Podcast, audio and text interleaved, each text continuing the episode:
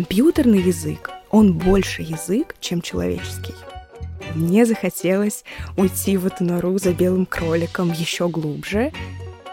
Реальные мотыльки, жучки а, в корпусе компьютера — это вообще была не редкость. Всем привет! В эфире подкаст «Переведи на человеческий» второй сезон. Во втором сезоне мы продолжим говорить просто о сложном, разбираться в научных терминах и новых технологиях. А делать это будем с нашими партнерами, партнерами Питерского политеха. И сегодня это компания «Мегафон».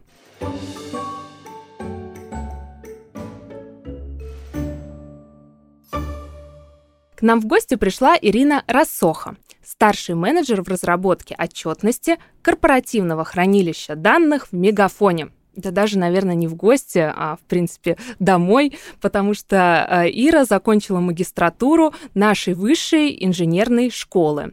И сегодня мы попробуем разобраться не только в самих языках программирования, но и в том, как эти языки связаны с лингвистикой, потому что внезапно Ира по первому образованию лингвист.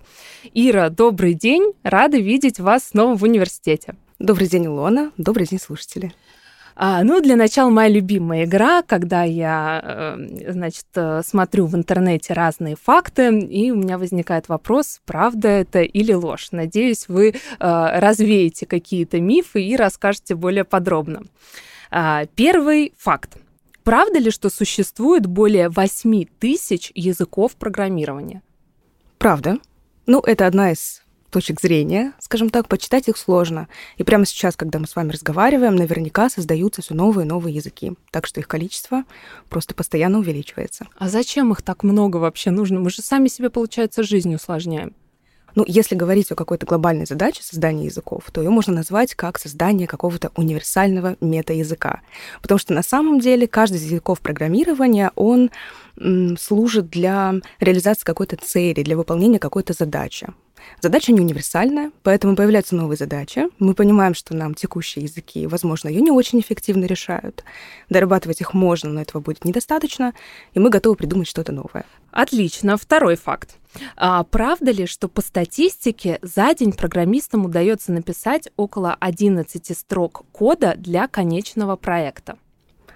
Я боюсь, что может быть даже и меньше.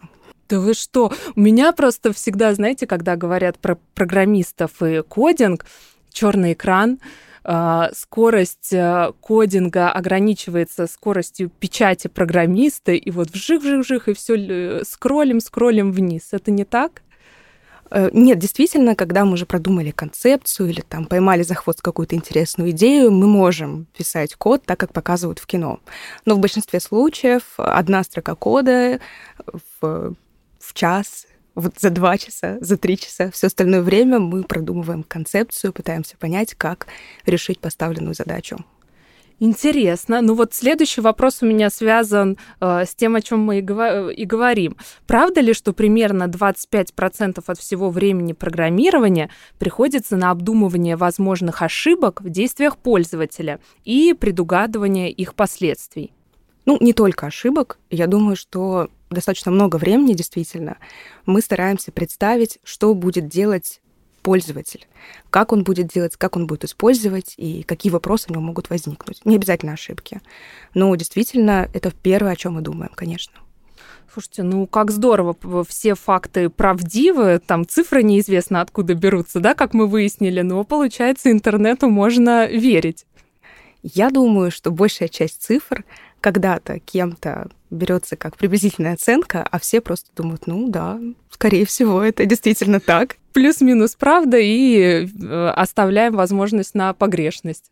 Ну, у нас загрузка действительно не очень равномерная. В какой-то день мы можем с утра до вечера писать какой-то код, но понятное дело, что до итогового проекта не все эти строки дойдут. Но в какой-то день мы, наоборот, вообще ни одной строки не напишем, но в среднем получается, что да, 11 строк кода, 25% времени, так что всегда можно быть уверенным, что это действительно корректные цифры. А вот расскажите, чем вы занимаетесь э, на работе? Вы программируете вот такая должность длинная и сложная, э, старший менеджер в разработке отчетности корпоративного хранилища данных. Чем вы занимаетесь и как ваша деятельность связана с языками программирования? Ну, прямо сейчас, как старший менеджер, я скорее как играющий тренер. Я на 100% своего времени занята конечно, не программированием, это лишь часть моей работы. Э, мы работаем в корпоративном хранилище данных, и я люблю это называть сердцем компании, потому что это э, то единое место, куда стекается вся информация о компании. Там она приводится к некому единому виду, единому формату. Это, по сути, большая база данных. И, конечно же, как и всякая информация, она хранится в формате единицы нулей базово. Э, я думаю, что это, наверное, то, что знают про программирование все люди. Я еще знаю про перфокарты. Я Абсолютно верно. В древность ушла. Абсолютно верно. И я даже... Ну, я держала их в руках, но я сама их, конечно же, не, уже не прокалывала. И понятное дело, что пока эта информация просто лежит в хранилище, она абсолютно бесполезна. Она абсолютно бесполезна без э, меня и моих коллег. Э, то есть мы превращаем ее в какую-то реально полезную аналитику, э, в полезную информацию, которую можно дальше действительно использовать. То есть понятно, что наша цель при э, наливании данных в корпоративное хранилище не для того, чтобы они там хранились и пылились, если можно так сказать, о единицах и нулях, э, но для того, чтобы эта информация работала дальше. И работала... при чем тут языки программирования? Так как все это хранится в компьютерах, естественно, мы должны с компьютерами разговаривать на их языке. Поэтому э, все, все преобразование информации, оно ведется с помощью языков программирования. Конкретно мой стек — это SQL и PLSQL. Естественно, если мы говорим о базах данных. Это, это название языков, да, да, программирования? Я таких даже не слышала к своему стыду. А, я думаю, что кто-то из наших слушателей, возможно, а, профессиональных программистов, сейчас вдохнули с разочарованием, потому что на самом деле в профессиональной среде SQL и PLSQL считаются не совсем полноценными языками программирования. Если вернуться к началу нашего разговора, где мы говорили, что пока еще не существует некого мета-языка абсолютно универсального, то язык, естественно, лучше всего каждый из языков заточен под выполнение какой-то конкретной задачи или той области, где он применяется. И та область, где применяется SQL и PLSQL, она, наверное, одна из самых узких и одна из самых специфических. То есть, по сути, мы работаем с конкретным видом информации, информация, которая хранится, ну, если упрощать, в табличном виде, как Excel — это понятнее. Только струк- структура более сложная, разветвленная. Этих таблиц много, их действительно десятки тысяч, сотни тысяч, возможно. И они между собой как-то связаны, а вот как они связаны, уже определяем мы нужно ли пользователю конечному что-нибудь знать о языках программирования? Потому что а, понятно, что в бытовом а, плане, ну, буду говорить за себя, а, языки программирования это что? Это сайты, приложения, а, там какие-то операционные системы, возможно, и все, что с этим связано. Ну и важно ли пользователю знать, там, на каком языке это написано, чтобы, может быть, что-то поправить? Или нет? Или не имеет смысла? Мне кажется, что если пользователь задумывается о языке программирования, когда пользуется компьютером, телефоном или каким-то не знаю, элементом умного дома, это означает, что программа, скорее всего, написана не очень хорошо. А, к слову, именно так у меня появился интерес к программированию самой. Я работала с программой, в которой были определенные ошибки или баги, и мне на каком-то этапе я стала видеть в этом некую систему, и возникло желание разобраться и углубиться, и понять, правильно ли мои предположения о том, с чем связаны эти ошибки, и реально ли их было бы предусмотреть на этапе программирования. И вы пошли учиться? Да. Ну, мы к этому еще вернемся. А, просто вы заговорили про баги. Знаете, да, эту историю, почему баги называются багами? Расскажите. Потому что, ну, что, что-то не так пошло в компьютере, я это своими словами, да, и э, в корпусе компьютера, в корпус компьютера попал мотылек, а, и он вызвал вот какой-то сбой, и с тех пор а, ошибки стали называть багами. Ну, это действительно любопытная история, и я не удивлюсь, если действительно все так и было. Но мне кажется, что всякого рода реальные мотыльки, жучки а, в корпусе компьютера — это вообще была не редкость. Когда компьютеры были большими, деревья высокими, а трава зеленая. Это да. А если говорить об обучении, да, а, и вот вы сказали, что вам стало тоже интересно а, изучать языки программирования, с чего вы советуете начать? Вот в школах начинают с Паскаля, да, а, а если взять э, университет, например, или когда ты выбираешь свою специальность, может быть, вот вы так скажете, что более прибыльное, да, что, что я знаю, что чем чем меньше людей умеют работать э, на этом языке программирования, тем, естественно, этот специалист более ценный. А, есть такое мнение, да, это действительно так, а, но если начинать с конца, а, все настолько стремительно меняется, что сегодня на этом языке пишут, программируют малое количество людей, а уже завтра, послезавтра большое количество людей. Тут, наверное, прогнозировать можно, но это все-таки прогноз. Если начинать с самого начала, я, кстати, в школе учила Quick Basic. Так что, возможно, в разных школах подходы разные. А, но мне кажется, что если учить, и уже, ну, вы сами выбираете, да, как, какой именно язык начинать учить, мне кажется, что я бы начала с питона. Это достаточно по синтаксису относительно других языков, естественно, простой язык, и с помощью него действительно можно хорошо понять концепцию языков программирования, потому что, несмотря на кажущуюся с первого взгляда, со второго и даже, может быть, с десятого разницу между языками, все-таки они э, представляют собой достаточно схожие алгоритмы, те же самые алгоритмы, подходы. То есть, поняв концепцию, например, одного языка, вам будет уже не так сложно освоить какой-то более сложный, более узконаправленный язык. А в чем преимущество изучать еще питон? Да, он очень моден сейчас, и в этом тоже одна из причин кроется. А, чем более моден, популярен язык, тем больше информации вы о нем найдете. А в открытом доступе, в закрытом доступе. Большое количество будет лекторов, вы точно найдете себе по вкусу кого-то. Большое количество образовательных программ разной глубины и направленности. А, соответственно, чем более доступна информация, тем проще изучать. Теперь от реальных э, языков программирования я хотела бы перейти к, в принципе, тоже реальным, но они называются эзотерические.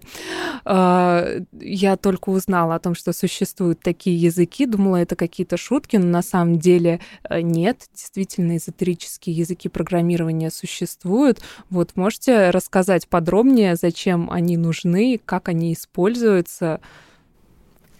Э, эзотерических языков действительно очень много, и они появляются, мне кажется, так же быстро и так же часто, новые эзотерические языки, как и более практически применимые. Э, это просто интересно и в какой-то степени даже весело.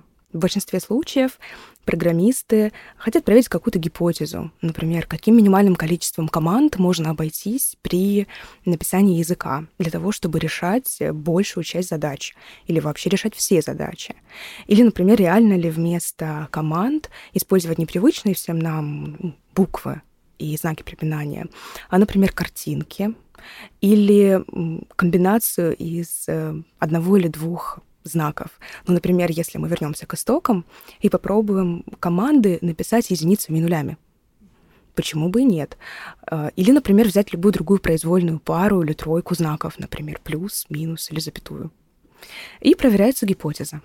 Ну, язык так и остается, собственно говоря, а, навсегда в как сказать, в библиотеке языков, если можно так выразиться. Да, я нашла, что есть такой язык Шекспир, а, как-то он Эзаленг, что ли, называется, и он маскирует код под пьесы Шекспира. И там вообще, ну, я, конечно, терминологию неправильно не произнесу, но все очень взаимосвязано и завязано там не на единицах и нулях, а на Шекспире, героях пьесы и так далее и тому подобное действительно некоторые э, исторические языки оказываются настолько удачным экспериментом, что они уходят в народ, уходят настолько э, активно, что даже люди далекие от программирования узнают о них и знакомятся с ними порой даже раньше, чем с традиционными языками, как мы говорили раньше, там Паскаль или Питон, в первую очередь узнают о программировании через исторические языки э, значит, это определенно та концепция, тот прием, который действительно имеет право на жизнь. Ну, это здорово, действительно, привлекать таким образом, э, ну, детей подросткового возраста, да, так точно. Абсолютно верно. А то, ну не знаю, мое поколение, я все еще думала, что это единички, нули, какие-то, э, значит, буковки, ну не какие-то, а буковки, и очень важно, там поставил ты точку, какую то скобочку поставил, а тут у тебя Шекспир, творчество, фантазия. Да, это, кстати, еще одна из э, причин, почему создаются эзотерические языки, но одна из моих самых любимых гипотез или причин создания эзотерических языков — это вопрос доступности и некой элитарности, что ли. Потому что раньше ну, изначально, особенно вот когда были перфокарты, понятное дело, что в силу особенностей э, перфокарт, как они создавались, как они использовались, достаточно сложно их было освоить. Это был определенный, ну, не навык и ремесло в какой-то степени. Э, далее, чем становились более человечными, что ли, языки программирования, осваивать их, на мой взгляд, стало гораздо проще. Потому что иногда что-то интуитивно понятно, иногда потому что используются привычные нам слова из наших, ну, реальных языков, а, легче запомнить, что обозначает далее команда, а значит, определенно гораздо более широкий круг людей может освоить до какой-то степени эти языки программирования. И программирование перестает быть какой-то узкой нишей для каких-то небожителей. И одна из причин, почему хочется сейчас создавать эзотерические языки, это почувствовать снова какую-то ну, особенность того, что ты делаешь, да, почувствовать, что это действительно не просто какое-то ремесло или какой-то навык, который мы просто нарабатываем, как и любой другой навык, как ходить, бегать или держать ложку в правой руке. А, а это действительно какое-то искусство, недоступное многим. И вот это стремление к Помните пирамиду Маслоу, да? Конечно. Стремление куда выделиться, одна из верхних э, э, частей этой пирамиды, вот тоже может быть одна из причин. И это, ну, на мой взгляд, самое наверное, интересная из причин создания таких эзотерических языков. Вот еще один стереотип о программировании программистов развеяли, да, потому что мне кажется, что в массовом сознании есть такое, что это очень профессия, где все а, четко а, сформулировано, да, и нельзя делать шаг влево, шаг вправо, потому что это сразу ошибка, а тут вот ты можешь а, заниматься творчеством и наоборот находить э, применение, да, вот э, своей творческой творческой энергии в работе любимой. А, вы вот заговорили про реальные языки, да, про то, что в некоторых языках программирования используются реальные слова. А, вот вы как лингвист, у вас комбо. А, что вы можете сказать о языке в лингвистике и языке в программировании? Есть какие-то общие моменты? Да, действительно, по первому образованию я лингвист, и я специализировалась на английском языке как раз в первую очередь и на немецком. Поэтому, конечно, у меня, может быть, уже был определенный бонус при изучении компьютерных языков, потому что, как правило, в большинстве случаев они пользуются английской лексикой. Но чем больше я изучала языки, тем больше я находила схожих каких-то черт с обычными языками, потому что а, так как языки программирования создает все-таки человек, то это, наверное, свойство мозга идти по какой-то проторенной дороге. Естественно, при создании языка мы пользуемся уже готовыми паттернами, э, образцами, которые уже у нас есть, которыми мы уже пользуемся. Поэтому язык, который мы создаем искусственно для выполнения какой-то цели, он создается, развивается, ну, по сути, по тем же самым законам, что и обычный человеческий язык для общения человека с человеком. И это, кстати, очень любопытный момент создания высокоуровневых языков, да, те языки, о которых мы говорим сейчас, а, тот же Python, это ну, относится к высокоуровневым языкам. Очень любопытно, что мы создали компьютеры, да, вычислительные машины, начали с перфокарт. По сути, мы, первый наш разговор, диалог с машиной был на языке машины. Постепенно, как только мы осваивали, понимали, чувствовали себя более уверенно, мы стали перетягивать одеяло на себя — и с каждой новой итерацией, с каждым новым поколением языков он становился более человечным. Там появлялись более понятные нам слова, конструкции, предложения. То есть, например, тот же язык SQL, так как я работаю в нем, то, естественно, мне проще говорить на примере SQL. Там на самом деле целые вполне предложения, которые можно буквально перевести на человеческий язык, и они будут иметь точно такой же смысл. Там используются вполне конкретные слова, имеющие вполне конкретное значение. И, кстати, если оценивать компьютерные языки по одной из лингвистических теорий а, очень знаменитого лингвиста, который был в свое время революционером в конце XIX века, Фердинанда де Сосюра, то компьютерный язык, он больше язык, чем человеческий. По теории Сосюра э, язык — это некая формализованная структура, где есть четкое слово, и у этого слова есть значение конкретное. А, к сожалению или к счастью, человеческие языки не могут похвастаться такой четкостью в большинстве случаев. У нас есть многозначность, у нас есть некая контекстуальность. Да, конечно, в компьютерных языках тоже может быть некий контекст или нюанс употребления, но он все-таки более формальный, и это делает его ну, более близким к теории именно вот Фердинанда де Сосюра. Вот вы так э, интересно и увлеченно рассказываете, в принципе, о лингвистике как науке и э, вспоминаете разные теории.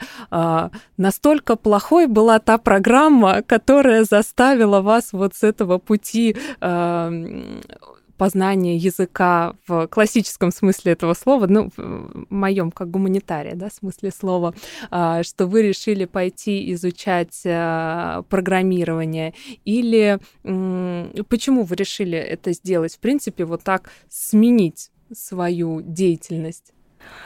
А, говоря, ну, отвечая на вопрос, почему, мне сложно выделить какую-то одну причину. Это, безусловно, был некоторый комплекс факторов. Я даже не могу сказать, что было катализатором в какой-то момент. Я, с одной стороны, люблю учиться в принципе. С другой стороны, мне нравится формат именно университетского образования. Это лекции, практические занятия, академичность всего этого. Я люблю. Я работала с программой, которая, я не скажу, что была очень плохой. Сейчас, углубившись в программирование, дойдя до должности старшего менеджера, я понимаю, что сложно сделать э, программу абсолютно идеальную, без единого бага. И я бы скорее сказала, что там были какие-то ошибки, которые даже, может быть, не мешали функционированию, не мешали э, работе с программой, но они были настолько назойливыми, и они постепенно стали складываться в какую-то систему, что это, безусловно, меня заинтересовало. Это как та история с Алисой и белым кроликом. То есть не сказать, что что-то было не так в ее жизни, что она вдруг решила пойти в нору за белым кроликом. Просто вот какой-то был нюанс, который ну, вызвал у нее интерес. А почему бы и нет? И я решила, что я готова погрузиться снова в университетскую жизнь, и я не жалею. На самом деле у меня не было плана именно менять сферу деятельности. Мне было просто интересно разобраться, понять, как все это работает изнутри. Но благодаря преподавателям, программе университета, э, я настолько втянулась, что мне захотелось уйти в эту нору за белым кроликом еще глубже и погрузиться в это еще глубже. И вот сегодня мы здесь и говорим о языках программирования такая образность, я прям все это во воочию и представила. Вот когда, э, когда вы выбирали, да, и пошли учиться, Знали ли вы э, о предрассудках, связанных с девушками в IT? Э, может быть, вас отговаривали? Почему спрашиваю? В феврале мы отмечали Международный день девочек и женщин в науке. Э, ООН знаете, наверное, этот праздник. И, в принципе, мир сейчас активно борется. И для нас не кажется это чем-то странным, что девушка э, пишет, э, умеет программировать, и это выглядит абсолютно нормально. Вы сталкивались? Да, конечно, на каком-то этапе, но это, наверное, было больше на этапе выбора еще после школы, да, когда я выбирала что-то. Я никогда себя не считала технарем. Я все-таки вот больше как-то эм, изучала языки, они мне нравились. И методом исключения, так как всегда говорили, что ты либо технарь, а, либо ты лингвист. Гуманитарий. Да, ну, физики гуманитарий. и лирики. Абсолютно верно. То методом исключения я подумала, что если мне интересен английский язык, если мне интересен процесс изучения языка и использования его, значит, я точно не технарь. А, уже потом, когда мне стало интересно, я подумала, ну ведь э, язык программирования, он может быть не в последнюю очередь язык. Почему бы и нет? Значит, там, ну, как, как минимум, есть что-то, на что можно опереться, исходя из своего опыта, навыка того же английского языка. И я, погрузившись в это, я с удивлением для себя открыла, что э, это было, когда я шла, вернее, э, учиться, когда я э, еще раздумывала, стоит ли углубляться в это настолько серьезно академически, я боялась, что это будет что-то очень сложное. Тот стереотип внезапно возник у меня в голове, что ведь я гуманитарий, я не технарь, я могу и не потянуть все это. Но я очень удивилась и обрадовалась, когда поняла, что, в общем-то, это все реально, реально освоить, реально в это погрузиться, реально это полюбить так же, как э, я люблю вот языки обычные человеческие. А расскажите о вашей учебе в высшей инженерной школе. Что больше всего запомнилось? Я думаю, что, конечно, мне больше всего запомнились базы данных. А, Все-таки моя специализация была именно в базах данных. Как-то я на том этапе, когда я выбирала направление, я еще не настолько была погружена в мир IT. Я пришла в него достаточно поздно, по меркам IT, эм, уже ближе к 30 годам. И я не настолько знала вот эти все нюансы о направлениях, а в чем принципиально разница между языками для веб-разработки, между языками для баз данных или каких-то других приложений, андроиды, операционные системы. Я как-то следовала интуиции, мне нравится так говорить, нравится так думать, а, что именно базы данных меня заинтересуют. И я ни разу об этом не пожалела. Конечно же, занятий, связанных с базами данных, у нас было больше всего. Понятно, что мы изучали и C++, и C-Sharp, и Java. То есть у нас был достаточно такой широкий спектр, широкий стек э, языков. Э, были также, помню, занятия по алгоритмам. Э, очень мне понравились и математики разные, то есть реляционная алгебра, и комбинаторику мы изучали. Все это очень интересно и помогает как-то со всех сторон посмотреть на программирование. Но, конечно, преподаватель по базам данных, наш Сабинин Олег Юрьевич, конечно, он прям влюбил точно в базы данных, и я поняла, что хочу этим заниматься абсолютно точно, уже на постоянной основе. Слушайте, ну очень здорово, такая интересная у вас э, карьерный и поворот, э, и для меня было а, удивительно узнать, да, и раньше как-то не задумывалась, э, все говорили языки программирования, языки программирования, что в первую очередь тут главное это слово язык, да, и э, как лингвистика сочетается с техническими науками, сегодня мы на вашем примере и увидели, и это был очень интересный разговор, большое вам за него спасибо. Спасибо, что пригласили. Ну а это был подкаст «Переведи на человеческий». Всем пока! До свидания.